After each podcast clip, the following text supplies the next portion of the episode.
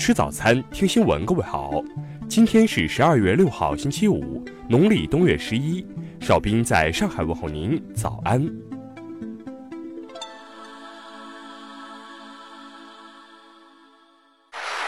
首先来关注头条消息：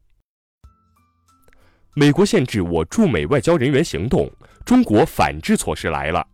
昨天有权威渠道消息称。针对美国务院日前对中国驻美外交领事人员设限的做法，中方将从即日起实施对等反制措施，要求美驻华使馆外交人员和美驻上海、广州、成都、沈阳、武汉总领馆人员正式会见中方地方政府代表、正式访问中国教育或研究机构，需提前五个工作日书面通知中国外交部。中方现行其他相关规定对美方依然有效。今年十月。美方曾要求中国驻美外交人员在与地方官员会见之前，必须提前通知美国务院。当时，外交部发言人耿爽曾作出回应，敦促美方纠正错误，撤销有关决定，为中国驻美外交人员开展相关活动提供支持和便利，而不是人为的设置障碍。十月十七号，耿爽在回应有关问题时再次表示。美国国务院对中国驻美外交人员在美开展正常公务活动提出额外要求，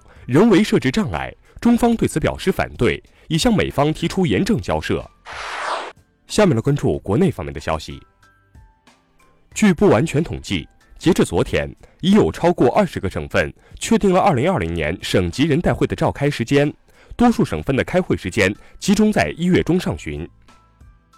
近日。职业教育法修订草案公开征求意见，草案明确了现代职业教育体系框架，打通了职业学校教育发展通道。自然资源部近日印发指导意见，要求加强养老服务设施用地服务和监管，严格限制养老服务设施用地改变用途。中国疾控中心爱防中心日前透露，我国自主研发的艾滋病疫苗已于今年启动多中心临床试验，目前正在进展中。第四次全国经济普查显示，我国企业信息化水平持续提升，规模以上企业信息化基础稳步增强，互联网应用不断深化。十一月以来，公安部加大打击整治侵犯公民个人信息违法犯罪力度，集中查处整改了一百款违法违规 APP 及其运营的互联网企业。据国家气候中心与中国环境监测总站预测，十二月份。我国北方大气污染扩散条件整体偏差。昨天，华为公司向美国法院提交起诉书，请求法院认定美国联邦通信委员会有关禁止华为参与联邦补贴资金项目的决定违反了美国宪法和行政诉讼法。下面来关注国际方面的消息。昨天，美国国会对总统特朗普的弹劾调查进入新阶段。四位著名法学教授在众议院司法委员会听证会上探讨弹劾总统的宪法基础。当地时间四号，美国夏威夷珍珠港海军造船厂发生枪击事件，造成至少三人死亡，一人受伤，死者包括枪手本人。距离十二月十二号英国大选还有一周时间，首相鲍里斯·约翰逊已经满怀信心，公布了在多数政府执政时的首个一百天计划。日韩双方当地时间四号确认，将于十二月十六号在日本东京召开有关贸易管理的局长级政策对话。朝鲜人民军总参谋长四号称。对美国总统特朗普三号有关朝鲜的言论表示失望，朝鲜将对可能面临的安全威胁采取相应措施。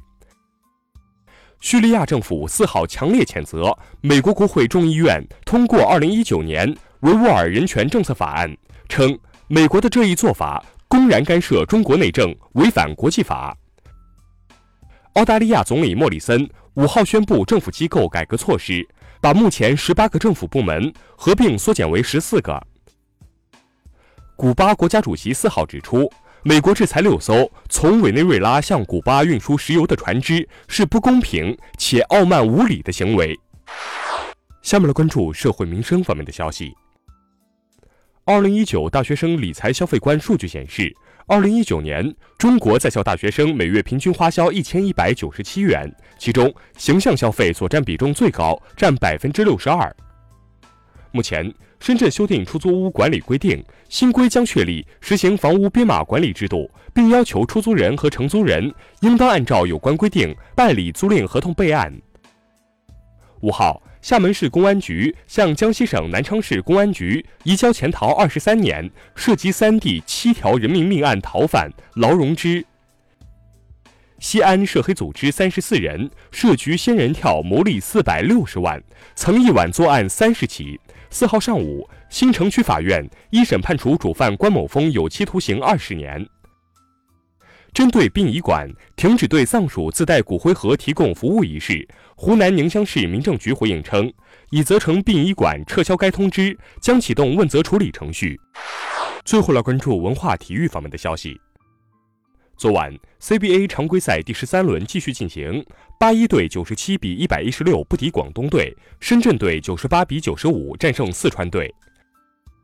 昨天，北京二零二二年冬奥会和冬残奥会发布赛会志愿者标志，标志由红黄两色组成，图形采用国际通用手势“我爱你”。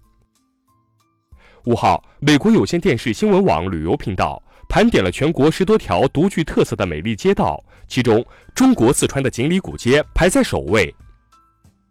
近日，我国秦岭地区首次发掘出土早期现代人化石，这为中国乃至东亚早期现代人演化自本土假说提供了重要的考古证据。以上就是今天新闻早餐的全部内容，咱们明天不见不散。